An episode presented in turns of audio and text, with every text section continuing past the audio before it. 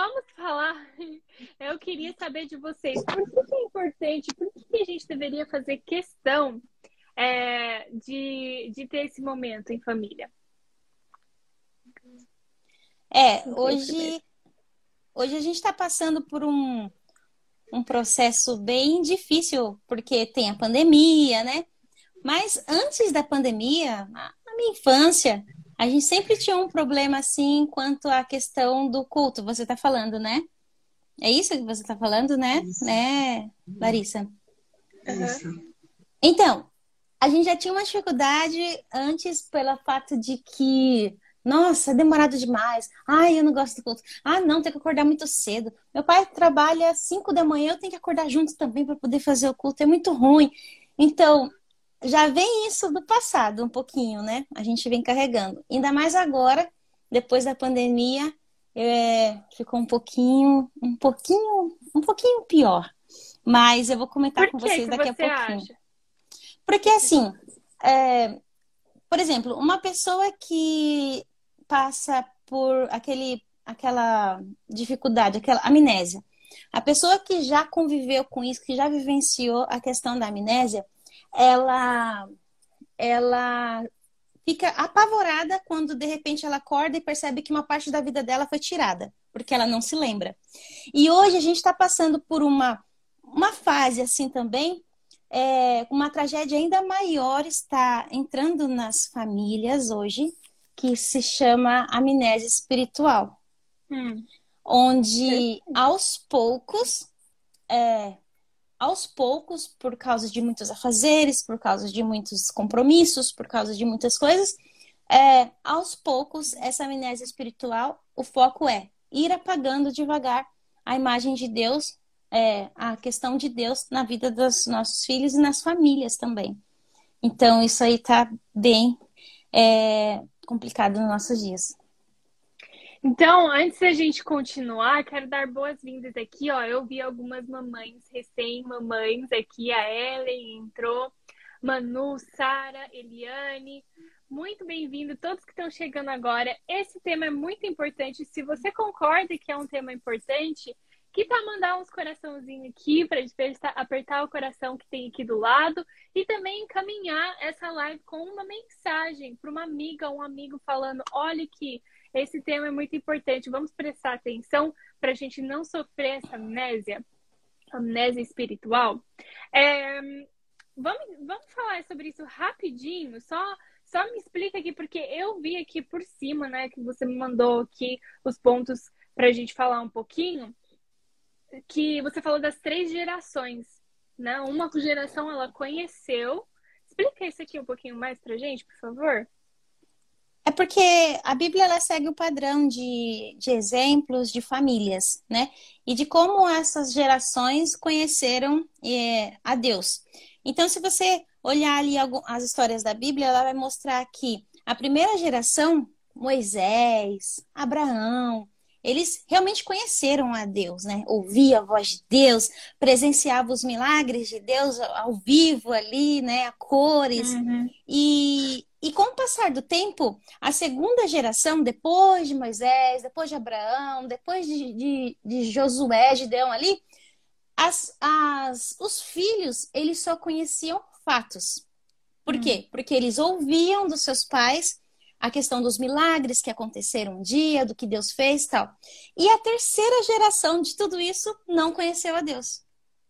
Então, a primeira geração conheceu, a segunda só conheceu alguns fatos sobre isso. Mas a terceira não conheceu, não conheceu a Deus. Porque em uma parte da, da Bíblia fala que o povo se afastou. O povo se afastou dos caminhos do Senhor. Então aquela geração não, não conheceu nada sobre Deus. Então, é, hoje, o, o perigo maior agora é a gente pensar assim: poxa, se os filhos do povo de Israel que viram os milagres, que presenciaram tudo o que Deus fez ali perante o povo de Israel, se eles que viram tudo e presenciaram se afastaram de Deus, e os nossos hoje? Uhum. Que não viram, muitos não ouviram, como que funciona? E os nossos? É uma coisa de se pensar, né? Se eles que presenciaram se, se afastaram, e nós hoje, e as nossas crianças, e a nossa família, né, que passou dessa terceira geração? Quero falar boa noite para Sheila, que está assistindo aqui de Vila Nova. Seja muito bem-vinda, falando que é muito importante o assunto. Então, novamente, reforça.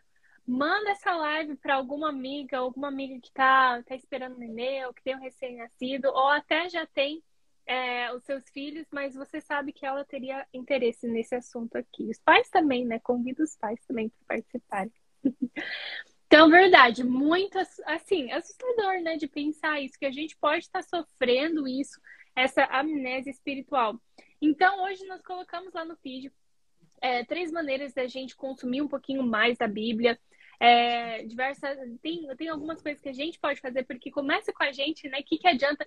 A primeira live que a gente fez, eu e a Deise aqui, nós falamos que a gente está aqui para formar tipo uma rede de apoio para as mamães que querem educar seus filhos para um mundo melhor que esse. Mas às vezes a gente não sabe por onde começar. Então, hoje aqui, nós estamos trazendo uma das coisas práticas que dá para fazer, que é instituir esse hábito do culto matutino e vespertino. Vocês têm mais alguma coisa a acrescentar sobre esse nosso primeiro ponto aí? Por que, que é importante? Por que, que faz diferença é, a gente fazer como família e não é, cada um no seu canto individual? É bem isso que, que ela mencionou, né? A Erika mencionou, que às vezes a gente pensa assim, nossa, mas aí tem que acordar as crianças cedo tal. Mas pelo menos um culto, né? Mesmo se for de noite, daria pra gente fazer. É, por que será que é tão importante isso? O que, que a gente ganha, o que, que a gente perde se a gente deixar de fazer isso? Eu tenho né, uma visão com relação a isso de, do horário, que é uma, uma coisa que eu vivia bastante é, na minha infância, eu me lembro muito bem disso. E, e hoje eu costumo ainda fazer com a minha filha. É, eu lembro que, por exemplo, chegava a época de férias da escola e a gente queria dormir até mais tarde, porque a gente tinha o dia para dormir, já que nos outros dias a gente acordava cedo para ir para a escola. E minha mãe fazia questão de acordar a gente, aí a gente fazia o culto. Ela vocês vão comer, depois vocês podem dormir, porque senão depois atrapalha o almoço, senão o resto do dia perde o dia inteiro, porque aí acorda 11 horas, meio-dia, e aí a gente ficava com a raiva porque queria dormir, né? E às vezes a gente fazia isso e depois dormia. E, e eu tenho essa, essa é, é, sensação, essa percepção de que é, quando a gente não faz, vocês que também cresceram em lares que, fazia, que faziam culto na infância, vocês devem lembrar disso. O dia que não fazia o culto, o resto do dia parece que ficava atrapalhado.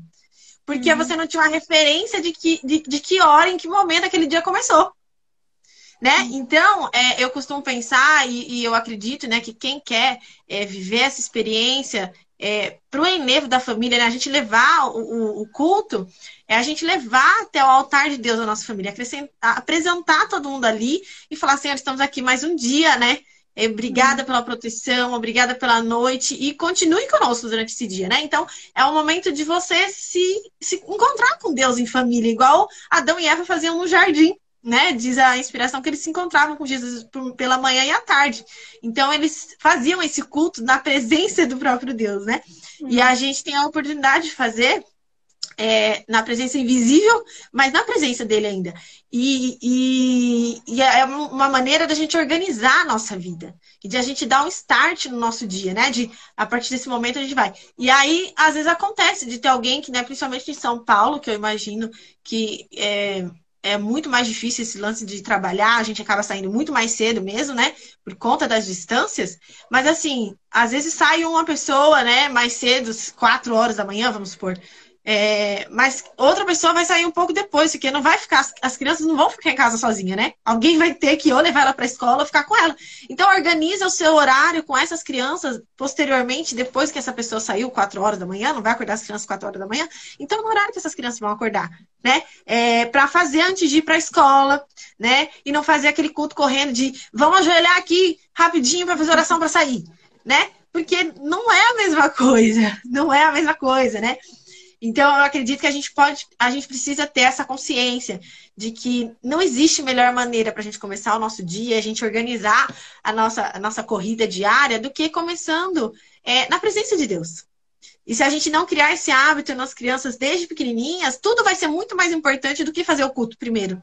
E uhum. por mais incrível que pareça, né? A gente pensa assim, ah, mas eu vou levar 15 minutos, sei lá quanto tempo, né? Às vezes as pessoas pensam que vai demorar muito tempo, às vezes oração de 30 segundos, mas o culto inteiro não, não custa 5 minutos, às vezes, e fica naquele negócio de, ai, mas aí vai demorar, vai demorar. Gente, não vai demorar. O tempo que a gente gasta com Deus não é gasto, é investimento, né? Então, assim. Nossa a gente precisa ter essa consciência, né? Que os cinco minutos que eu tiro para fazer o culto de manhã, eles vão me fazer render uma hora a mais. E, gente, olha, de experiência pessoal. O dia que parece que eu não faço culto, eu fico toda atrapalhada e meu dia acaba tão rápido, eu não consegui fazer metade. E o dia que a gente faz o culto de manhã, a gente consegue se organizar melhor e o tempo rende. Né? Eu acho que essa é uma experiência que vale a pena fazer começar a ver isso como investimento. Eu estou procurando um texto aqui que eu não tô, não tô achando, que eu quero falar, né? Porque que eu, que agregar aqui o que eu acho de importante. Mas, gente, se você fazer uma pesquisa rápida pelo Espírito Profecia sobre culto em família, o tanto que ela fala, isso mesmo que a, a Daisy está falando aqui, que não é para fazer é, ah, uma coisa assim, só quando der tempo tal a gente tem que virar parte da nossa rotina, porque quando que dá tempo de fazer certas coisas, né? Quem aqui que senta e um dia fala, acho que eu vou pra academia hoje, não tem nada pra fazer. Imagina que a gente vai vai fazer, escolher, fazer essas escolhas assim nesse tempo vago, né? A gente nunca vai ter esse tempo vago para ah, agora vamos fazer, vamos fazer o culto porque todo mundo está aqui sem nada para fazer. Não vai acontecer isso. Temos que fazer é parte da Priorizar, né? Priorizar. priorizar. Se você não priorizar, não vai sobrar tempo. Não vai sobrar tempo. O, o ponto que eu queria trazer aqui, a gente perde a oportunidade de orar como família. Vocês têm esse hábito de orar como família, orar com seu esposo, com as suas crianças, por planos, desejos que vocês têm como família? Nossa, é um negócio que fortalece tanto o vínculo é, da família ali, orar juntos por mais que a gente pode colocar lá no grupo da família, ô pessoal, vamos orar pelo tio fulano, porque ele tá doente, vai ter uma cirurgia, não sei o quê. E aí cada um no seu canto está orando. Isso tá bom, uma corrente de oração, tal, com familiares, com amigos, é importante. Mas você fisicamente, no mesmo quarto, no mesmo horário ali, compartilhar essa oração em família, abrir seu coração para Jesus, ser assim, né, vulnerável ali junto com seu esposo, sua esposa, seus filhos, é muito lindo e é uma coisa que, olha, fortalece muito esse vínculo. Então, quando a gente deixa de fazer isso porque não temos tempo para fazer, não priorizamos, a gente perde essa bênção também. E, e, falando também da questão que nós estávamos falando dessa amnésia espiritual que vem apagando Deus da mente de muitas famílias e crianças, se você é, pensar, a amnésia ela vem do nada? Esse uhum. esquecimento normalmente ele vem do nada? Dificilmente, né? As pessoas vão sentindo já os sintomas da amnésia, uhum. né? Uma vez esquece um pouquinho, outra vez esquece mais um pouquinho, e aí até que ela vem completo, né? Então, nós precisamos é, prestar muita atenção nisso, porque a amnésia espiritual ela vem assim também. Ela vem devagarzinho, né? Então a gente esquece hoje, amanhã a gente esquece de novo, até que um dia a gente chega ao ponto de esquecer totalmente sobre o que Jesus é especial na nossa família e na nossa casa. E, e a, uma escritora, Ellen White, ela diz que as orações que a, gente, que a gente faz nas refeições, que nós fazemos em casa durante as refeições, as leituras da Bíblia que a gente faz também, e até mesmo a frequência na igreja. Ah, eu vou na igreja sábado, vou no domingo, vou na quarta. A Ellen White diz que tudo isso não é suficiente para deter a pressão é, que o inimigo está fazendo nas famílias, em casa, para abandonarem a sua fé no futuro, as nossas crianças, principalmente, e as nossas famílias. Então, orar no alimento, ir para a igreja é importante, ler a Bíblia, hum. muito importante. Mas ela diz que isso não é suficiente para que possamos deter essa, essa essa, essa grande pressão que está vindo sobre as famílias, sobre as crianças. Então Deus pede muito mais que isso. Ele pede o quê? Às vezes as pessoas acham que não é ah, o culto, gente, o culto. É, mas Deus pede muito mais do que nós estamos fazendo. Ele pede com que nós construímos em nosso lar essas barreiras, né? uhum. né? Essas paredes que simbolizam o culto.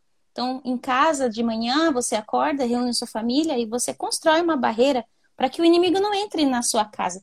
Eles construíam uma guerra, né? Aquelas barreiras, é, como que chamavam mesmo aquelas é, aqueles sacos, coisas que vai juntando assim para que o inimigo trincheira, não trincheira, trincheira. Trincheira. Então eles uhum. construíram a trincheira para que não atacasse, para que não afetasse eles. Então o culto, eu costumo falar para aqui em casa para o pessoal, que é como uma trincheira mesmo, uhum. para nos proteger de toda, toda a pressão que o mundo traz, toda a pressão que o inimigo quer fazer para entrar na nossa casa. Então, nós fazemos isso de manhã. Uau, estamos protegidos. À tarde, fazemos o culto antes de dormir, estamos protegidos. Então, é, é uma forma de mostrar para os filhos e também para a gente em casa, a família, o quão importante. Então, se você pensar, eu vou para a igreja, eu faço a minha lição, eu leio a Bíblia e faço as minhas orações nas refeições. Então fica com essa frase na cabeça agora. Deus te pede muito mais do que isso. Né? Uhum. Ele pede que você constrói em sua casa essa barreira. Porque a pressão do inimigo, a pressão do mundo é muito forte. Nós precisamos estar preparados. E uma barreira construída em conjunto, todo mundo junto, é muito mais forte do que cada um segurar um escudo não é falando, não, eu só vou, eu só vou. Agora imagina uma barreira e cada um reforçando o seu, a sua vida espiritual sozinho também, né? Assim estamos preparados. Ah, mas que exagero. É, mas é uma guerra muito, muito forte contra, contra nós, contra as famílias. Pessoal, boa noite a quem está entrando agora. Eu queria fazer um convite para vocês. Fica até o final. Nós já vamos mudar aqui para o segundo ponto. Temos três pontos essa noite. Então, fique aqui até o final com a gente. É um assunto muito importante e nós vamos passar para vocês dicas práticas, mesmo se você está falando, ah, mas eu não tenho filhos. Com certeza você conhece pessoas muito queridas para o seu coração que têm filhos e você pode ajudar eles também com isso. E futuramente, quem sabe, se você é, escolher, se Deus te abençoar com esse privilégio de ter filhos também, vai ser uma coisa muito útil. Então, não saia daqui, fica aqui. Se quiser, manda também né, para alguém que vai é aproveitar isso aqui, mas não saia daqui, tá bom? Então, já falamos aqui, é muito importante criar essas barreiras, essa, essa proteção com a nossa família. Então, quando que isso deve começar? Será que é quando a criança começa a escola, por exemplo? Agora ela já começa a entender um pouquinho mais. É, agora eu vou sentar com ela e do nada criar esse hábito com ela, tá certo? o que, que vocês me indicam aí? Não dá, não. e, quem, e quem já é mãe, né? A, a Érica, a gente pensa assim, quando a gente tiver filho, né? Aí tem coisas que a gente pensa quando eu tiver filho, aí eu começo a fazer. Mas eu acho muito interessante, é uma coisa que às vezes a, a maioria das pessoas desconsideram, né? E, e, é uma coisa que no meu trabalho eu sempre bato nessa tecla bastante pro pessoal. É, a gente não educa um filho depois que ele sai da barriga. A gente começa a educar ele enquanto ele ainda tá na barriga e, e, tem uma coisa muito legal da gente pensar que assim, é, os filhos eles não passam a existir a partir do momento que a gente começa a gestá-los. Eles já existem na nossa imaginação e no nosso desejo quando a gente anseia ser pai ou ser mãe. E por quê? Porque quando a gente já anseia isso, de certa maneira, a gente já pode ir moldando a nossa vida, os nossos hábitos e o nosso caráter para quando esses filhos forem reais, existirem, a gente estar apto a educá-los. Então, isso é uma coisa que pouquíssimas pessoas pensam, a gente não tem essa consciência, mas que é muito real. A gente percebe que as pessoas que se preparam antes ainda de gestar um filho, elas têm uma capacidade, uma, é, vamos dizer assim, um arsenal né, para lidar com as adversidades muito maior do que aquele que só resolveu fazer isso quando o bebê estava na barriga. Então, é, as questões espirituais, elas também são assim, né? É, a gente precisa é, estar, ter proximidade, ter intimidade com Deus, ter rotina de culto, independente se a gente casou, se a gente não casou, se a gente já tá tendo, já tá grávida ou não tá grávida, porque esse é um hábito que a gente precisa levar em qualquer relacionamento e em qualquer momento da nossa vida. Né? Porque se a gente resolver fazer só lá na hora que a gente achar que ah, agora eu tenho filho, tem que ensinar ele a fazer o culto. Vai ser muito mais difícil para você manter essa assiduidade desse culto, né? do que se você já tivesse esse hábito estabelecido antes. Então a gente começa é hoje, né? Você que está assistindo a gente, às vezes você não tem esse hábito, pois hoje você começa, né? Ou se você falar, não, vai, vou dormir muito tarde, faz pelo menos uma oração e canta pelo menos um, um, um pedacinho do hino, e amanhã cedo você começa a fazer. Né? A gente precisa é, parar de procrastinar com relação à nossa vida nos aspectos que são importantes. Né? Se você descobriu hoje que isso é importante, então começa a fazer hoje. Né? Não espera para amanhã, não, porque pode ser que amanhã a gente não tenha uma chance de fazer. Né? Uhum. Então, E é, amanhã sempre vai ficar mais, mais difícil. Vai sempre Exato. ficar mais difícil. Então, percebendo a linguagem que está sendo usada, é arsenal, são barreiras, é, é tudo assim. é um Trincheiras. negócio- É, exatamente. É uma guerra espiritual, que isso é. É. bíblico, né? Que a gente está aqui e a gente tem quem proteger agora. Né? Nós temos essa nova geração, nossos filhos tal. Por, por eles que a gente está fazendo, não é somente sobre a gente mais. A gente tem ainda um propósito ainda maior. Então, Exato. é, pode falar. Não, e o que a Daisy falou, que não é só porque você tem filho que você vai começar a fazer o culto, porque Deus não estabeleceu que o culto deve ser só para quando você tem filho, né? E sim, o culto ela é uma barreira você sozinho, com a família ou com os filhos. E o culto em família, o culto familiar, ele une a família, Uhum. entendeu? Famílias que estão, por exemplo, com algum problema, com alguma dificuldade de convivência, essas coisas, o culto ele une a família. Ele promove disciplina cristã e, e ele desperta a- a- aquele momento ali do culto para uma missão. Ué, eu, eu entendi isso hoje no culto. Será que todo mundo entendeu? Será que todo mundo sabe disso? Vou contar. E aí Uhum. contagia mais pessoas ainda, entendeu? Então o culto ele tem um propósito muito especial, não só para os filhos, para ensinar sobre Deus, nada disso, mas para unir a família e promover a disciplina cristã individual, né, dentro de cada um. Então, você que tá noiva, converse com o seu noivo e fala: olha, quando a gente casar, isso aqui vai ser um hábito muito importante pra gente. Principalmente, é uma daquelas coisas que a gente olha antes, né? Veja qual que são os hábitos que vêm da família do seu, do seu noivo, do seu pretendente. Eles já têm esse hábito? Conversa, não deixa para depois. Bom, ah, e uma coisa que eu queria falar, não vai ser fácil. Vocês acham que se a pessoa decidir amanhã, acordar Sim. amanhã falar, ótimo, vamos começar uma nova fase aqui com as crianças, hoje vai ser o dia e vai dar perfeitamente. Só eu começa. Diria, eu diria que não, que vai ser muito desafiador esse primeiro dia.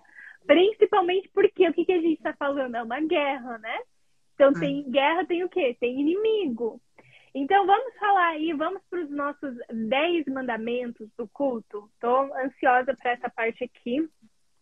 É, tem algumas coisas que quero acrescentar também, mas eu queria que você começasse, Eric, pode falar. E eu vou mostrando aqui, ver para vocês, tá bom? As, as fotos. Eu queria inserir aqui na live, mas eu acho que dessa forma vai ser mais prático. Boa noite, quem está entrando. Fica até o final, estamos começando aqui. Esses 10 mandamentos. Então, é, chegamos a um ponto que já entendemos que é importante termos o culto em nossa casa, né? O culto familiar.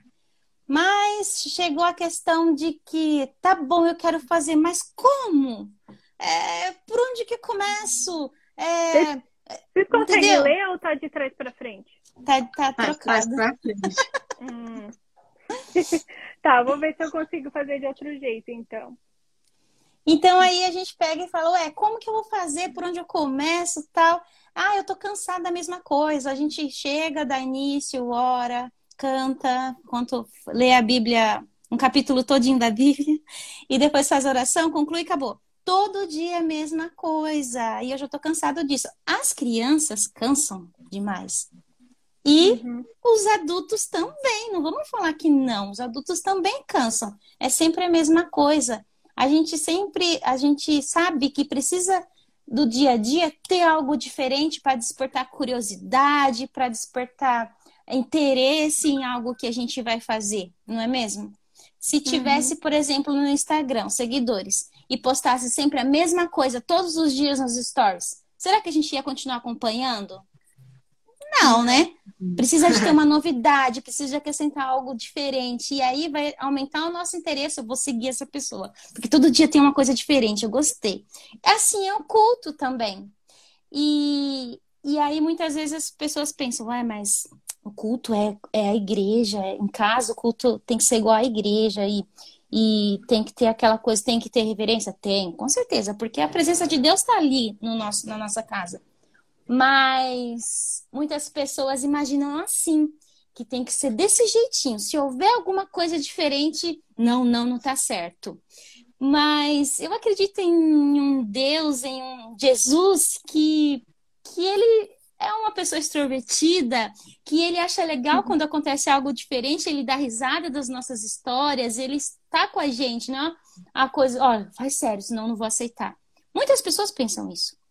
Pensando nisso, é, no Instagram, no meu Instagram, coloquei também lá no post é, 10 mandamentos, 10 dicas, 10 dicas para que você possa usar no, no culto em casa. Uh, eu coloquei aqui é, se referindo às crianças, né? Aos filhos, adolescentes, crianças, mas você pode também colocar da forma que você tem aí na sua casa, pode é, acrescentar isso também, do jeito que você faz aí. Então, eu posso falar o primeiro? Pode, eu tô tentando mudar ele aqui, eu consegui mudar um e até agora eu não tô conseguindo mudar mudar o outro, gente. Deixa eu a ver Leila, eu... Leia Souza disse: O meu Jesus é alegre e eu sou também. Isso mesmo é. É. Jesus, ele fica triste quando nós estamos tristes, ele fica contente quando nós estamos contentes também. Ele curte a nossa felicidade, os nossos sucessos. Então, é, é bom a gente pensar num Deus tão próximo assim da gente, né? E, e aí, nosso pensamento e, e o nosso jeito de ser com ele é, passa a ser diferente também. E aí a gente consegue passar para as crianças esse Deus. Não aquele Deus que sempre está olhando para quando você errar, ele fazer, olha, você errou, tá errado, não pode. Não. É um Deus perdoador, um Deus que ama e um Deus que está sempre com a gente. O primeiro, a primeira dica que eu queria deixar para vocês é: seja perseverante. Larissa falou disso aí e precisamos. A primeira dica é: seja perseverante. Para você ser bem sucedido no seu trabalho, para você ser bem sucedido na sua faculdade, em qualquer lugar que você esteja aplicando, você precisa saber que precisa de uma rotina, não é? Para que você alcance o sucesso. Então, primeiro passo, seja perseverante. Para ser bem sucedido no culto familiar, você não precisa, você não pode esquecer do culto e você precisa de colocar ele na sua rotina. Então, se eu acordo de manhã lá sete horas, eu vou colocar então seis e meia. Aí o culto, vou pôr o culto. Se você chega em casa sete da noite, onde vai estar todo mundo junto, ah, ok. Então eu vou colocar sete horas, sete e meia, o culto da noite. Que aí a gente faz tudo bonitinho. Então, acrescenta o culto familiar na sua rotina.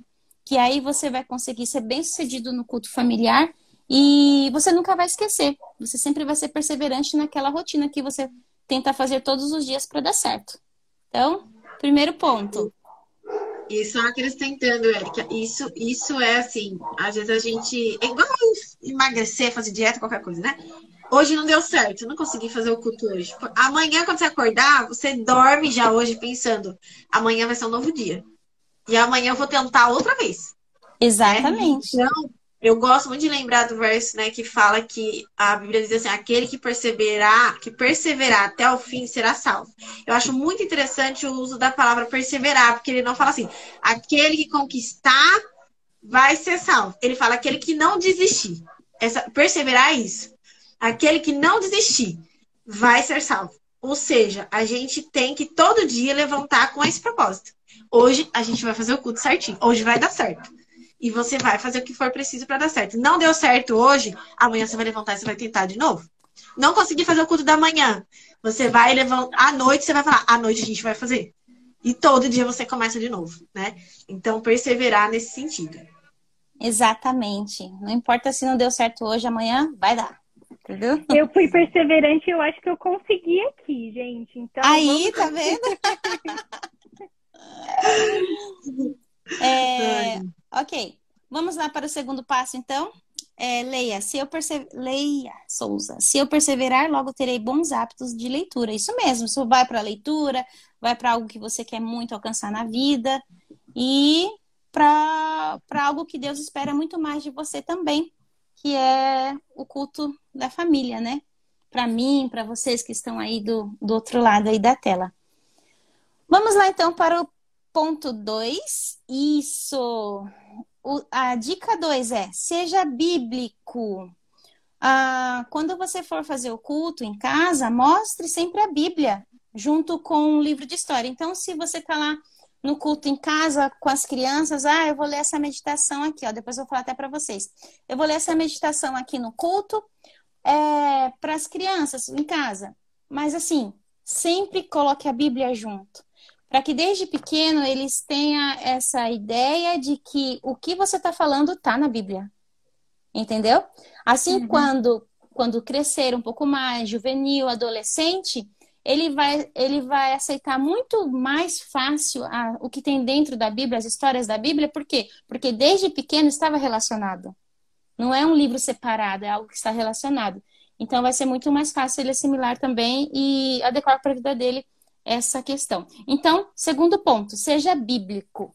Coloque aí, gente, escreve aí para vocês é, gravarem aí. Eu coloquei o ponto número um. Pode escrever aqui no chat também. O ponto número dois é seja bíblico. Escrevem aí, gente, para a gente gravar. Ô, Érica, e deixa eu te perguntar com relação a esse ponto, né? Vale também a gente usar assim? Vale, vale, que essa é a Bíblia aí a gente vai ter, a gente vai ter as histórias bíblicas também, né, sendo relatadas. Isso. Eu gosto muito desse aqui para quem tem criança pequena, né, que ele é com Isso. aquelas folhas grossas. E aí é legal que a gente pode escolher uns que são maiores, outros que são menores, mas ele é. traz a história bíblica em sequência. Isso. Então dá pra gente usar também como um recurso, que tem desenhos, né, para as crianças. Tem, isso mesmo. Então, assim, uma dica: você vai usar esse livro, essa Bíblia para o bebê, traz a sua Bíblia junto também. Uhum. E aí ela vai falar, mãe, mas por quê? Que que tal? Ou, ou, é muito bebê? Aí você mostra a Bíblia sua e mostra a Bíblia dele. Então vai crescendo, mesmo que você não lê nada na sua Bíblia, mas coloque junto para ela assimilar que o que tem ali é a Bíblia de verdade que ela vai ficar todo dia, a vida inteira com ela. Entendeu? Por isso que Sim. esse passo 2 fala, seja bíblico. Porque realmente coloque a Bíblia mesmo junto. Uhum, Mas isso sim, é muito interessante, porque tem uma Bíblia para cada etapa. Isso é muito legal. Sim. Muito legal. Uhum. Vamos lá então para o terceiro passo? Tudo bem? Terceiro passo é seja equilibrado. Uau! Você vive só comendo arroz e feijão? Hã? Só arroz, vamos colocar só arroz, né? Você vive só comendo arroz todo dia? Mesmo que seja um dia arroz integral, outro dia arroz branco. Enfim. Chega uma hora que cansa, né? Cansa. A gente e... pode agradecer e tal, mas não é por livre e espontânea vontade, vamos dizer isso. Mas você pensando na questão de eu comer todo dia só isso, até o nosso corpo ele necessita de mais nutrientes, não é? É, precisa, precisa de outras de né? vitaminas. Né? É, precisa de algumas outras vitaminas, né, para o nosso corpo, para a gente sobreviver. E no culto familiar é a mesma coisa. Seja equilibrado. Por quê? É o que eu falei no início. Uh, o culto familiar ele não vive só de você cantar, orar, ler, fazer oração. Concluiu. Cantar, orar, ler, fazer oração, concluiu. Então, nós precisamos de ser equilibrado nisso também. Não vamos oferecer só esse tipo de de meditação para a nossa família, para os nossos filhos.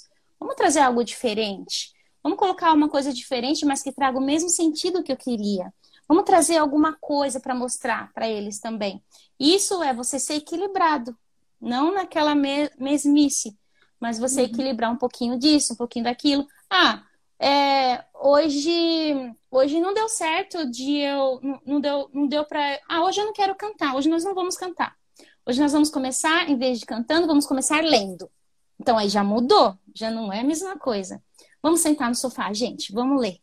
E aí começa lendo. Aí depois você quer cantar um hino. Então, ser equilibrado. Isso é muito importante porque faz a gente ter um interesse maior, nossos filhos têm um interesse maior também por ali. Porque se a gente oferecer só arroz todo dia, o meu Caleb aqui em casa já vai falar: Mamãe, não tem mais nada, não? então é assim: é, o terceiro ponto é sermos equilibrados no nosso culto familiar. Aí, ó, em ah, casa, a Sheila disse, né? Sheila disse que não pode faltar o feijão. Ó, não pode faltar, entendeu? Então, isso tem que ter todo dia, né? Muito bem. Um, podemos ir para o próximo? Próximo passo é seja criativo. Um, você acha que Jesus ele era criativo ou ele sempre usava as mesmas coisas para alcançar o coração das pessoas? Para começar, ele era criativo, ele tinha muitas histórias para contar, com certeza se a gente ficasse, gente, ele prendia a multidão, a multidão ficava lá sem comer, com criança e tudo e ficava lá ouvindo. Não acho que era certo sermão que a gente já, já ouviu por aí. Pois é. E além disso, ele usava o quê? Muitas parábolas. Ele usava muitas é. ilustrações. Entendeu? Eu imagino Jesus como a gente hoje, em pessoa, vivendo hoje. Acho que ele teria um livro cheio de colagens, cheio de coisas assim diferentes para estar tá contando histórias. E, e Jesus, é, naquela época que as crianças queriam estar perto de Jesus e os discípulos é, impediram dessa história, lembram? Então, Sim. você acha que se Jesus não fosse criativo, as crianças iam insistir para estar lá com ele? Hum? Não. As crianças de lá não são diferentes da daqui hoje, né? Então, é, precisamos de ser criativos no nosso culto. É, você pode pegar os brinquedos dos, dos filhos e fazer como personagem bíblico num dia. Você pode usar utensílios da sua cozinha para poder fingir que são personagens. Os, os utensílios, objetos, é mais legal ainda porque vai fazer a criança imaginar aquilo que está na história. Então você vai ser muito mais incrível. É, outro dia, não sei, se veste de algo para poder contar a história. Isso eu falo para as crianças. Mas e aí, para os adolescentes? Hã? Os adolescentes, você pode usar outra coisa também, você pode usar uma experiência, né? Você pode pegar na internet uma experiência que, que, que surge de não sei o que lá, coloca um, um, um, um material, coloca o outro e aquilo, né? Você pode usar isso e aplicar para a nossa vida espiritual também. Então, o quarto ponto é que nós precisamos de ser criativos nos nossos cultos. Olha lá. Queria mostrar para vocês. Isso aqui é um recurso muito simples. As crianças adoram são dedoches, né, que a gente chama. E eles são de bichinhos, mas hoje em dia a gente encontra eles de personagens bíblicos. Eles têm, é, geralmente, as livrarias maiores, né? Essas casas maiores, eles têm várias opções na internet, a gente encontra. É, de material didático, assim, para crianças. Às vezes tem bichinhos, né? a gente contar a história, vamos contar a história de Daniel, tinha o leão, tal. É, para criança é muito legal a gente mostrar isso. A gente pode, é, além da gente usar a criatividade, a gente pode fazer ele participar, uhum. né? Que aí ele pode segurar o bichinho, ele pode fazer, ele pode fazer a fala, né? E aí é, a criatividade não tem limite, né? ela não precisa ter limites. Se a gente estiver fazendo como você falou, se a gente estiver fazendo dentro da, da Bíblia, né? Porque esse é o intuito, a gente trazer a Bíblia como nosso guia, e a gente tiver reverência, é, não tem problema a gente usar a criatividade, né? E aí é legal a gente falar sobre a reverência, é, no sentido de as pessoas entenderem também o que, que é a reverência e o que, que é um comportamento normal de criança. Porque que acontece? Às vezes as pessoas têm a impressão que ser reverência é aquela criança que fica assim, né? Nem, nem se mexe, mas crianças pequenas, elas não são dessa maneira. E eu fico imaginando naquela situação da, para, da, da história, quando Jesus falou para deixar as crianças chegarem até ele, se as crianças estavam todas ali parecendo uns robozinhos quietinhas. Elas não estavam, porque os próprios discípulos se incomodaram com o burburinho, com a alegria daquelas crianças, a movimentação.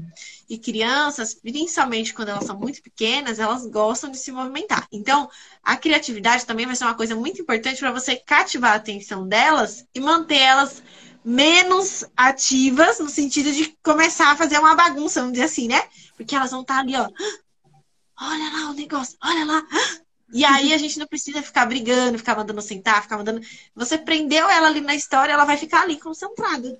Né? Então a criatividade vai ser muito importante para você manter a reverência das crianças. Quanto menorzinhas elas forem, a criatividade vai ser é, é assim a estratégia para você manter elas atentas, né? Eu queria continuar, porque essas ideias são maravilhosas, porque às vezes a gente fala para as pessoas, não, mas tem que ser criativo. E tem gente que fala, mas eu não sou criativa. Então, estamos dando aqui algumas ideias para vocês. O básico a gente já falou, né? Que é um, um versinho, um corinho, versinho e a oração.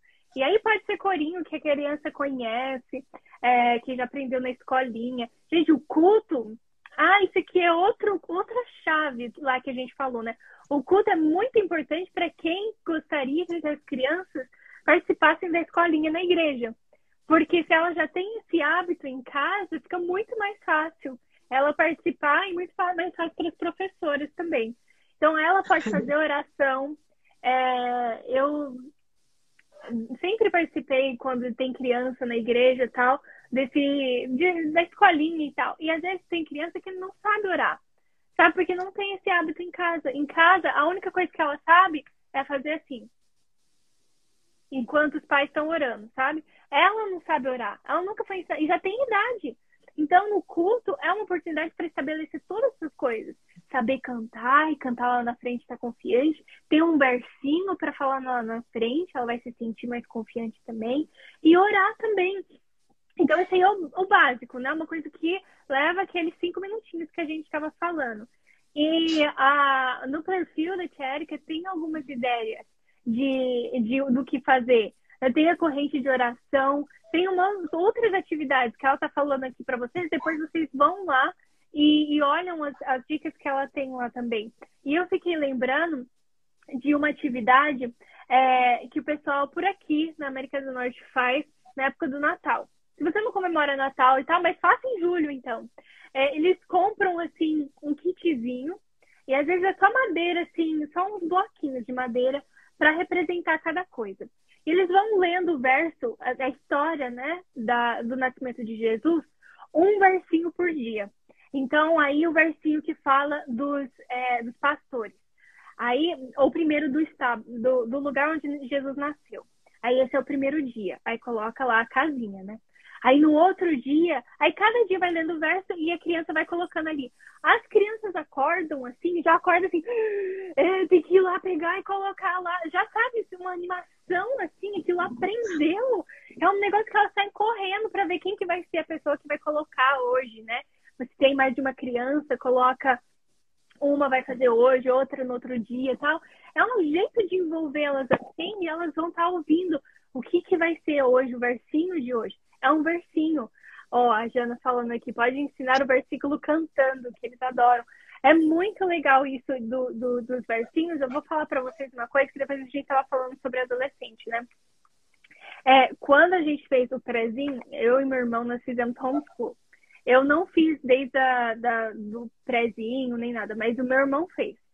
E era um currículo cristão, era um currículo batista, e eles tinham um alfabeto, para ensinar um alfabeto com versinhos da Bíblia. E aí, claro, que eram frases pequenas e tal, mas tinha o alfabeto em versos. Até hoje, quando eu vou fazer o culto, que a gente precisa falar um versinho, eu tenho esses vinte e tantos versos, 26 versos na cabeça, porque eu memorizei com ele. Foi uma coisa que a gente começou a usar em casa. E tinha os cartão, cartãozinho. Eu não. Tá lá na casa da minha mãe, minha mãe tem até hoje. Minha mãe sempre guardou as nossas coisas muito bem guardadinhas. A gente foi ensinado a prezar as nossas coisas. E tenho lá em casa, de vez em quando, a gente pega e distribui é, cinco versos para cada um ler. E, e vai rápido, assim, né? E só que eu não tenho aqui, mas o que eu fiz, o Vinícius memorizou versinhos e um versinho por, por dia no ano. E para incentivar ele, eu peguei e fiz a nossa própria caixinha de versos, sabe? Aqueles versinhos que às vezes a gente ganha na igreja e tal, eu escrevi os versinhos que ele memorizou. Então, é uma coisa que até depois que adolescente, você quiser para representar o alfabeto, versinhos de alfabeto, tá? Depois, adolescente, hoje adulta, eu ainda lembro aqueles versinhos. Então, pegue isso, usa com as crianças, que é uma coisa que vai fazer sentido para elas. Como crianças, que nem eu falei, isso foi um hábito que foi no pré, no prézinho que meu irmão começou com cinco anos e até hoje a gente usa em casa, a gente lembra. E por último, a outra coisa que eu queria incentivar a falar também são as historinhas que a gente falou, mas que sejam livros que a gente só pega na hora do culto. Não é um, não é um livro que fica lá pela casa a hora que ela quiser, a criança vai lá e pega. É o livro especial para o culto. É para o horário do culto. Você quer saber o que vai acontecer na outra, no resto da história, se não der tempo de terminar hoje e tal? Então vamos esperar o culto. A criança vai passar o dia esperando. Mãe, tá na hora de fazer o culto? Eu quero saber o que acontece na história. Então, guardem livros para ser especial para aquele momento faz toda a diferença. Então, essas coisas são tudo dicas práticas que você pode estar anotando aí e já ir experimentando fazer. E a última coisa. Eu queria mostrar também, ó. O que, que, é isso aí? Beijo. São caixinhas de versos. Olha que legal. Eu, eu descobri que existia isso esses dias. Mas aí são os versinhos em fichinhas, ó. E, e é muito interessante porque ele traz os versinhos ilustrados. Então as crianças também conseguem decorar. E é legal que no lugar onde eu comprei, ele tem, por exemplo, esse aqui é para jovens. Uhum. E aí os uhum. versos são voltados para jovens. E é, às vezes os versos são grandes, né? E o que, que a gente faz? Por exemplo, a minha filha é pequenininha, então esses dois já estão gastos e amassados, porque são os que ela tá, tá quase um mês falando só esse aqui. Mas eu pego o verso grande e aí eu falo só um pedacinho. Os justos, por exemplo, esse aqui. Os justos cuidam dos seus animais, né? O verso que fala sobre isso como os bons cuidam dos animais. Aí ela fala, o justo cuida dos animais, né? Esse aqui, do amigo. Então, o que acontece? A gente vai... A gente encontra recursos prontos, mas a gente também pode montar. Como pode a, a Larissa falou. E o, o livro separado para o culto, né? Por exemplo, eu gosto muito desse aqui. Esse é um livro que eu separei para a gente usar no culto do sábado, de recepção do sábado, que é muito legal a gente fazer o culto de sexta-feira à noite, um culto diferente. Ele é um culto especial. Tem, tem dica no né? perfil da Érica lá para vocês. Então, aí esse é um livro que a gente não lê na semana, a gente só lê ele no sábado, porque a gente vai falar da criação. E ele é um livro diferente também. Então, ele é aquele livro de pop-up, né? A gente abre assim e ele vai ficando todo diferentão, né? Então, criança adora essas coisas, gente. É um livro mais caro, é, mas compra um só para você investir só pro sábado à noite. Você vai ver como que eles ficam felizes com o culto de sexta-feira. Vale a é pena. É prazeroso, chegou o sábado, né? É, vamos então, ler, vamos ler aquele. Gente, vocês estão percebendo que diferença vai fazer esse tipo de, de culto na vida da criança e no seu, na sua vida também? Vai deixar muito mais leve do que você querer falar para a criança, ó, fica sentada aí que você vai, vai, é a hora do culto agora e, e tal, né? Eu acho que a gente vai falar sobre isso no sexto ponto. Mas a última coisa que eu ia falar, depois que a criança começa a ficar mais, assim, à vontade e ela tem mais idade, coloque ela para dirigir o culto que tal? Coloca ela para dirigir o culto. Aí agora ela já está, é, é, ela está, isso vai ser um feliz sábado mesmo para aquela criança. Ela já tá, é. já, já tem aquele arsenal lá para ela começar a erguer essas barreiras ali. Então, muito importante. Vamos para o sexto ponto? já pegaram muitas dicas aí, hein, gente? Eu acho que agora as próximas vão mais, mais rápido. Eu, pelo menos, era isso que eu queria compartilhar com vocês. Bora então para o quinto ponto, né?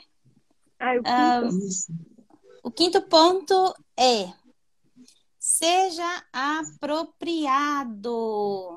É, a gente falou sobre isso agora mesmo. Precisamos ser apropriado.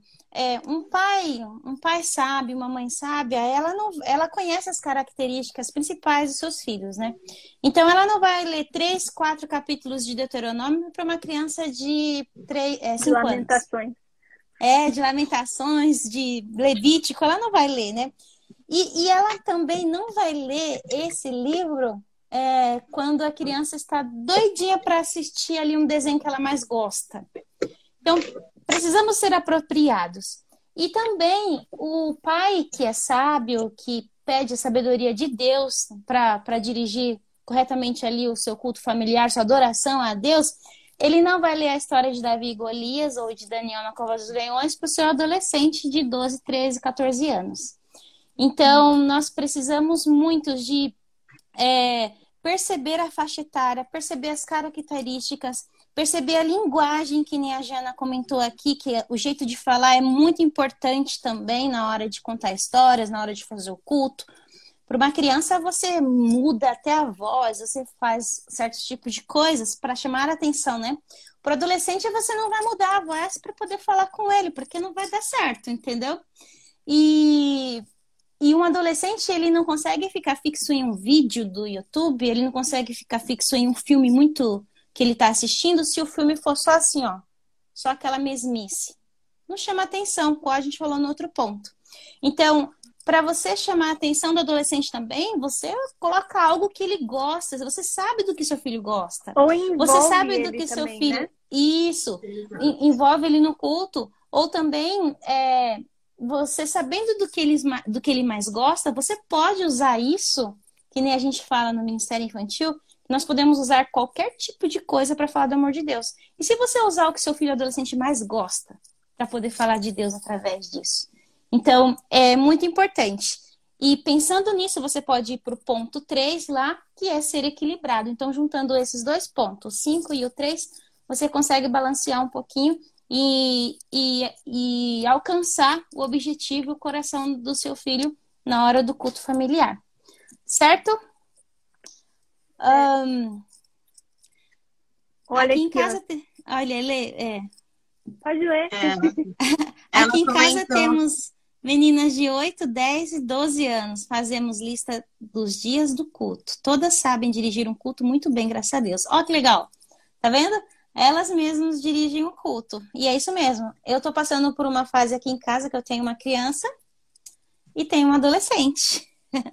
Então, a gente tem que saber equilibrar, porque se a gente falar um tipo só de história, nós vamos alcançar só a criança. Se a gente usar um outro tipo de história, a gente vai usar alcançar só o adolescente, que eles precisam ser alcançados também. Então precisamos equilibrar. Que tal no culto da manhã eu falo com o culto para ela, para a criança, e no culto da noite é especial só para adolescente.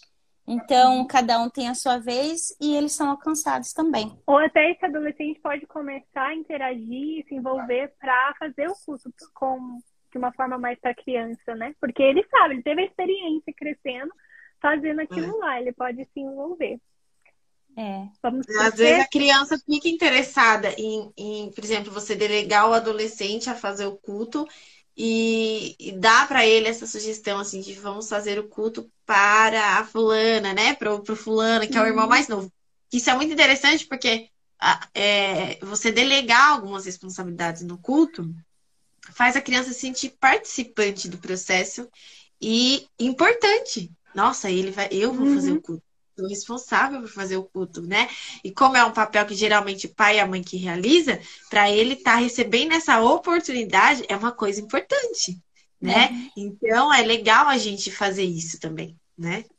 Eu queria comentar rapidinho, é porque, é, como eu tenho também uma adolescente em casa, eu creio que aqui também tem alguns pais que têm um seu adolescente também em casa. Ahn, é legal você delegar a questão de que, uma sugestão. É legal você delegar a questão de eles dirigirem o culto, né? Tá, vo- você vai dirigir o culto, tal. Mas seria importante a gente colocar assim, um dia específico, entendeu? Um dia ou outro. Por quê? Porque o adolescente também precisa se encher. E talvez, e talvez quando ele prepara aquele culto, é algo que veio do coração, algo que veio de Deus, tudo bem.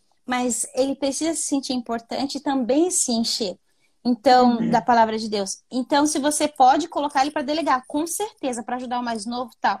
Mas quando você faz algo especialmente para ele, é bem diferente, importante. né? É, é muito diferente também. É muito legal isso. Aí vem a questão da criatividade que a gente estava falando, né? Um dia Isso. ele faz, outro dia é você que vai fazer, outro dia, né? Você já consegue fazer essas alternâncias e o culto ser diferente se você já souber fazer ele apropriado, né? Isso, muito bem. Deixa eu já mandar um beijo para a Lara e a Lízia, porque vai que esse comentário sobe e eu não vejo mais. Lízia, Lara, beijo do, Maca... do Macapá. Um beijão para vocês, tá bom? Bora lá pro sexto? Sexto passo, sexto te... é... dica. Seja sensível. Por que seja sensível? Uh, nós precisamos pensar no fato de que chegou a hora do culto e a gente tem que fazer o culto a qualquer custo, entendeu? Uh, é diferente quando você tem criança em casa, é diferente quando você tem uma adolescente em casa. Por que é diferente?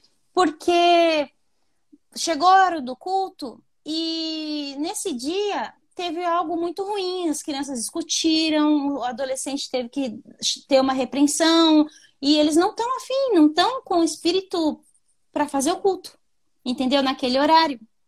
Então, isso é algo que precisamos ser sensível a isso mesmo. Se acontece alguma coisa de ruim na minha vida, tem pessoas que não querem ser chamada atenção na hora. Tem pessoas que querem um tempo, né? Dá um tempo, eu penso e depois a gente conversa sobre o assunto até resolver mesmo. Então, chega uma hora do culto, a criança tá chorando em ir lá porque tá com fome, porque quebrou o brinquedo, porque não deu certo isso ou aquilo. E aí você fala: "Não, é a hora do culto, chega, quieto, vamos fazer o culto agora". Tem a hora, a hora.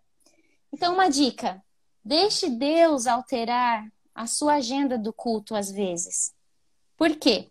Porque caso exista uma oportunidade é, de você fazer um outro tipo de reflexão nesse momento, vai ser bem-vindo. Deus pode usar você para, através de uma conversa e no final até uma oração, você ganhar o coração do seu filho, você atender a necessidade que ele tem naquele momento. Então, às vezes, não tem problema é, alterar nesse momento, deixar para um, um outro momento, quando se acalmar, quando estiver tudo tranquilo, aí você vai e faz.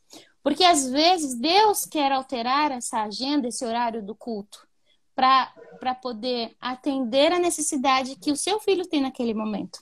A obrigação do culto naquela hora só porque é horário não vai fazer ele receber o que ele poderia receber com mais facilidade num outro momento. Então, Existem oportunidades que você pode usar para poder alcançar o coração, para deixar Deus entrar no coração do seu filho, usando um modo diferente de lidar naquele momento, conversando, né? É, tendo uma reflexão e no final você até tem um momento de oração com seu filho. Então, esse culto é aceitável? Também. Também, né? Também é. Então, e é uma frase importante. Eu... Deixe Deus alterar a sua agenda do culto.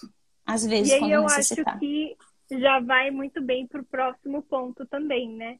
Que às vezes a gente acha que só tem um tipo é, de culto e às vezes ele precisa alterar um pouquinho. Isso, é verdade. Mas tem o sete ainda, Lari. Tenho certeza que a gente acabou de falar? Bora lá, tô... então.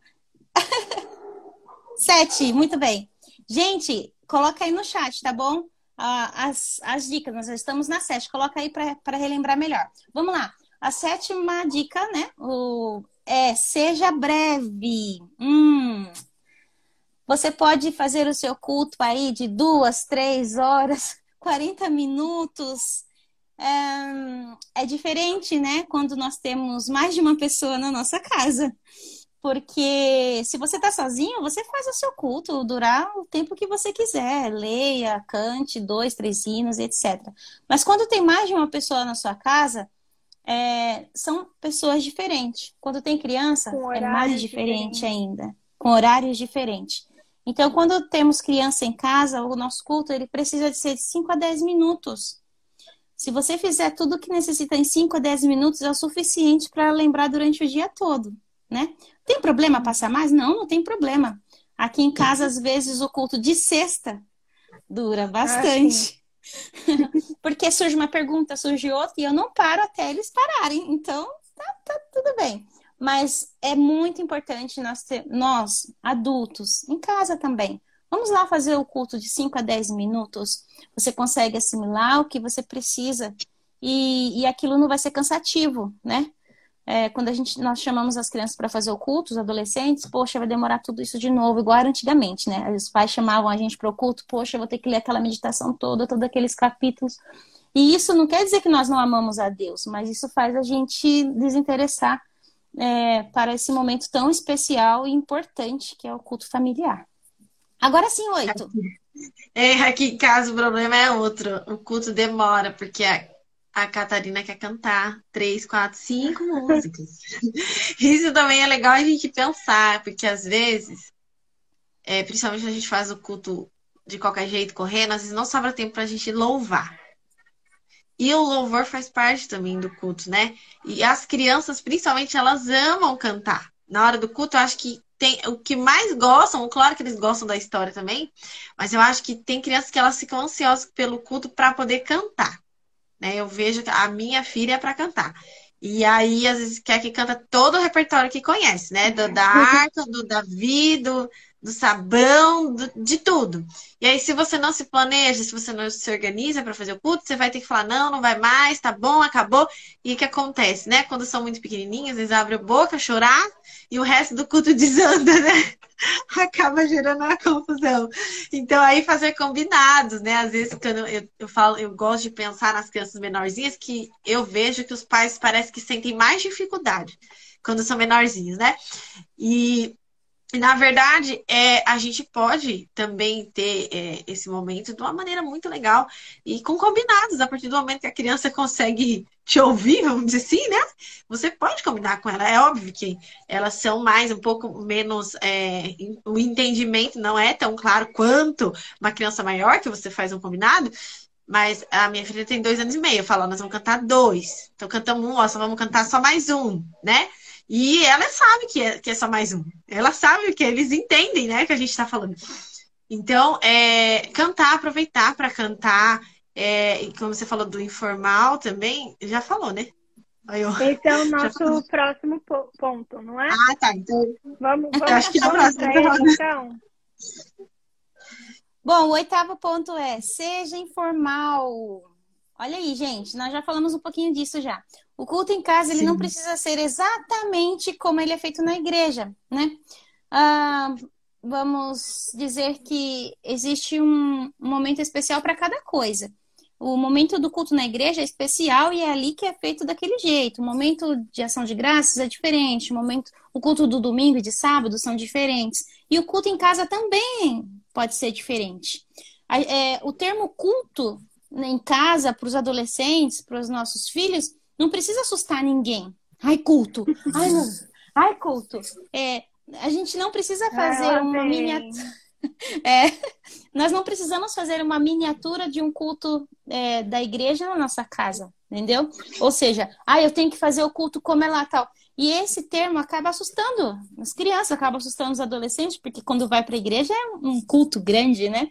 Um longo culto, né?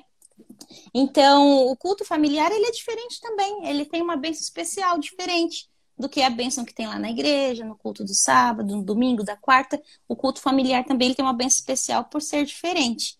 Então, é, vale você fazer algo diferente. Bom, a gente pode começar sentado no sofá, vamos ler aqui isso aqui com todo mundo, ou às vezes vamos sentar aqui no chão, vamos fazer uma roda. Ah, algo que a gente fez aqui em casa aqui, porque aqui é assim. Quando eu vou percebendo que tá ficando meio chato, tá ficando meio assim, né, meio mesmice, a gente já tem que pensar em alguma coisa. Então, é uma dica para vocês que funcionou aqui em casa ah, na hora da oração. Sempre é a mesma oração. Ou é um, ou é o outro, ou é o, alguém que faz, tal, mas sempre alguém faz. Então, nós inventamos aqui em casa a oração contínua. Então, a oração contínua é o seguinte: nós damos as mãos e o primeiro começa a oração. Só que ele não fala o amém. Ele, ele fala a parte dele da oração. E aí o próximo continua a oração dele, e o próximo continua a oração dele, e o próximo continua, até o final fazer a parte dele e concluir a oração. Então, é uma oração Legal. com uma corrente, uma oração contínua. E isso faz com que ele preste atenção no que o outro está falando para que ele possa continuar a oração dele. E assim todos participam, uma, uma, algo pequeno e a oração ficar completa. Não foi só uma pessoa que orou, foi várias. E isso é algo diferente também, que, que é informal. A gente não faz na igreja uma oração contínua, né? Porque senão ia durar muitas horas também, né? Todos os da igreja. Mas isso é importante, é muito legal, funcionou aqui em casa e se você fazer aí, acho que vai ser legal também. Então, pense em alguma coisa diferente. Não precisa ser exatamente como é feito lá, né? É, um dia você vai, você vai ler um texto ou ler é, o, a meditação e, e fazer oração. No outro dia você pode cantar, no outro dia, ao invés de cantar, pode ter um instrumental, né? Alguém pode tocar um instrumental. E, e assim vai. É, é, é, bem importante esse oitavo ponto, você ser informal. Não precisa ser exatamente ali como é no culto que, aí, oficial que nós temos eu, na igreja.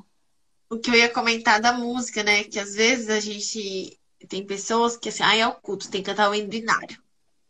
Né? Ainda bem que agora o nosso cenário também tem músicas de criança, então não tem mais o que dizer, né? Mas é, a gente tem que é, ter esse bom senso também de que não precisa ser sempre um hino binário, não tem que ser os hinos que a gente canta na igreja, né? A gente pode cantar outros louvores, né? E Isso. às vezes as crianças gostam, às vezes, de outras músicas que se, se canta e tal. E aí, por que, que não cantar na hora do culto? Né? Eles então, querem cantar, eles querem ouvir. É. A gente pode, né? Deixa para cantar os hinos na igreja que a gente sempre está cantando e pronto. E aí, às vezes, eu já ouvi uma vez uma pessoa falando assim: ah, mas aí não vai aprender os hinos, porque eu aprendi que lá em casa sempre cantava. Bom, a gente vai para a igreja também, né? Toda semana. Então, na igreja também aprende. A gente pensa que não, mas as crianças aprendem. E você não significa que você nunca vai cantar. Mas você não precisa cantar toda vez, som, do inário e tal, né? é. né? E às vezes é chato para as crianças, e às vezes os hinos são muito complexos. E aí entra aquela questão da adequação que a gente falou. É uma criança pequenininha, é uma adolescente, é, é. maior, legal. Mas às vezes é uma criança pequenininha, você vai ficar cantando os hinos que são bem compridos, quatro estrofes e tal. A criança até aprendeu o livro. Então, não faz muito sentido, né? A gente tem que ter essa sabedoria para atrair. O culto precisa ser atrativo, né? E a gente precisa adequar. Né? Vamos pro nono e o décimo. Eu não quero cortar, gente, mas vocês percebem que a gente já passou de uma hora e dez minutos falando sobre esse assunto. é muita não, coisa para gente compartilhar com, com vocês. Eu espero que vocês estão gostando, quem está assistindo, quem está aqui até agora. Muito obrigada. Vamos tentar fazer um resumo depois também.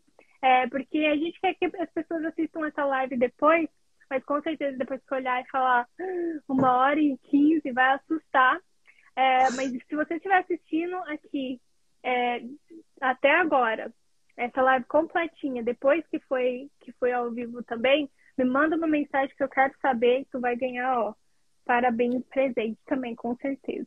então, Posso dividido. Ponto. Posso dividido. vamos lá para o no, nono ponto, né? Então vamos lá. Seja... A dica 9, seja ilustrativo, né? É, use todos os sentidos. Tem crianças que aprendem só olhando, tem crianças que aprendem escutando, tem crianças que aprendem escrevendo. Então, use todos os sentidos: visão, é, paladar, visão, paladar. Você vai contar a história de, de é, Jacó e Esaú. Leva uma sopa de lentilha no culto, olha que incrível, entendeu? Então, usa o paladar, usa a visão, usa o olfato, usa tudo. Por quê? Porque essas experiências diferentes que eles têm no culto vai ser inesquecível, entendeu? Nunca, nunca, lentilha, nunca ela vai né? esquecer. Pra criança tá segurando, aí fala, nós vamos ter lentilha de almoço, enfim, tudo isso. aquilo que a gente já vem falando, adequando, criatividade, etc. Exatamente. Então isso é muito importante, porque tudo que você faz nesse culto para para que ele entenda o que você quer passar, eh, vai ser inesquecível. A gente vai lembrar pro resto da vida. Ah, e por último... passo 10. Seja prático. Uau! Muito conteúdo, pouca aplicação. Às vezes nós lemos tanto, lemos, lemos, lemos, lemos, e o que nós gostaríamos que o adolescente, que a criança assimilasse, ela não consegue assimilar porque foi muito é conteúdo. Entendeu? Foi muito conteúdo. Se você vai fazer uma prova na escola, você vai fazer um provão, por exemplo, um provão. É muito conteúdo, é, enche ali. Será que na hora ali da explicação ela consegue assimilar alguma coisa? A professora sempre passa pouquinho, pouquinho, né? Faz uhum. aquela, aquela enxuga, né? Nós também precisamos de ser assim. Precisamos de ser bem práticos no culto. Você quer que seu filho é, alcance o objetivo do culto nesse dia? Então, vai direto ao ponto, né? Vamos diminuir o conteúdo para que, que a aplicação fique na vida dele naquele momento. Eu ouvi, é, eu acho que foi semana passada, uma mulher falando, perguntaram para ela, ela é palestrante e tal, é, tipo pastora, assim, e ela tem, acho que, quatro filhos, ou cinco, e perguntaram para ela se ela compartilhou alguma coisa que a filha dela falou sobre Deus e tal. Eles falaram, como que você fala com a criança sobre Deus? Porque eu sinto que eles não entendem. Aí ela falou, deixa um conteúdo raso e repete muitas vezes. Isso que tem funcionado para ela, sabe? Que é uma coisa que você não vai sentar e falar, deixa eu explicar para você aqui agora os 144 mil e depois agora você lembra para todo o resto da vida, eu vou explicar só uma vez você vai introduzindo, né? Um assunto, é, ele pode ser profundo, mas você vai dando informações rasas e repetindo. Sim. Muito importante. Então é isso. Falando de tudo isso, a gente pode pensar, poxa, é fácil. Não é fácil, gente. Eu tenho dois aqui em casa, é, a gente falha muito, muito, entendeu? E é nos nossos erros, nas nossas falhas, onde, onde não foi alcançado de tal maneira que a gente vai pensar, poxa, então eu vou fazer diferente vou, vou fazer um modo diferente para que, que eles também tenham esse prazer, essa alegria de estar no culto. Então, assim, é difícil mesmo, mas não como foi aquele passo dos, dos mandamentos aqui, das dicas. Tem que, temos que ser perseverantes, né?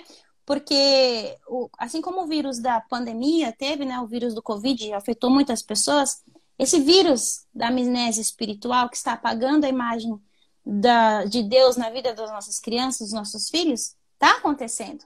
Então, nós precisamos de lutar muito mais, ser perseverante, e uma hora você vai conseguir.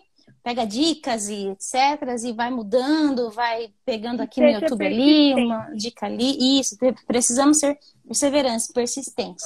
Porque existe uma grande bênção especial para nós, é, para nossa família no culto familiar. Muito importante. Então vamos terminar tudo isso falando que a gente vai que o culto ele constrói barreiras e nós demos aí dicas para vocês aumentarem esse arsenal, tudo para que com a graça de Deus, qual que é outro termo de batalha? Vitória, que Deus nos dê vitória é, nesses nesse nessa, nessa guerra, né? Nessa Nesse guerra. conflito. E às vezes vai ser difícil, às vezes podemos falhar, mas com a ajuda de Deus seremos mais que vencedores. Muito obrigada, Amém. meninas, por participarem, Amém. por trazerem tudo isso, esses 10 mandamentos. Esses 10 mandamentos vão ficar salvos no seu perfil? Eric? Tá salvo, tá, tá salvo. Tá salvo? Então, tá. Eu, vou, eu vou compartilhar nos stories para vocês salvarem o post, para vocês lembrarem sempre. E aí, que nem eu falei, espero que vocês gostaram dessa, dessa live. Se vocês acham que foi interessante, manda para uma amiga. Vai ficar salvo no nosso perfil também. E preparamos com muito carinho para vocês. Espero que vocês gostaram. Uma boa noite para vocês. Alguma mensagem de mamães para, para as outras mamães que estão assistindo aí? Ou já falamos tudo? Falamos bastante, né? Mas o meu desejo é que, é que vocês consigam é, alcançar esse objetivo principal que tem que é, é a, a união da família, né? O culto familiar, tudo ali certinho. Eu agradeço muito a oportunidade de estar aqui com vocês, também passando um pouquinho dessas experiências. Eu aprendo muito também, né? Com vocês. Mas eu vou deixar aqui no, no, no, Instagram, eu vou deixar umas fotos de uns livros que a gente usa aqui em casa, umas dicas, pode ser que vocês gostem também, tá? A gente usa vários livros aqui para estar tá, é, mudando um pouquinho. E tem livro para menino, para menina, para adolescente. E aí eu vou tentar passar um pouquinho mais lá a questão de como alcançar também um pouquinho o adolescente, né? Que hoje as nossas crianças cresceram, estão adolescentes e precisa também de um cuidado especial. Então tirem Sim. fotos, coloquem no story de vocês, marca o The Girl Rights, que daí eu vou repostar, tá bom? Muito obrigada, meninas. Obrigada, Uma boa gente. noite para quem está assistindo, está aí até agora. Muito obrigada, espero que foi muito útil para vocês. Deus abençoe. Amém. Amém. Tchau, gente. Tchau, gente. Obrigada. Boa noite.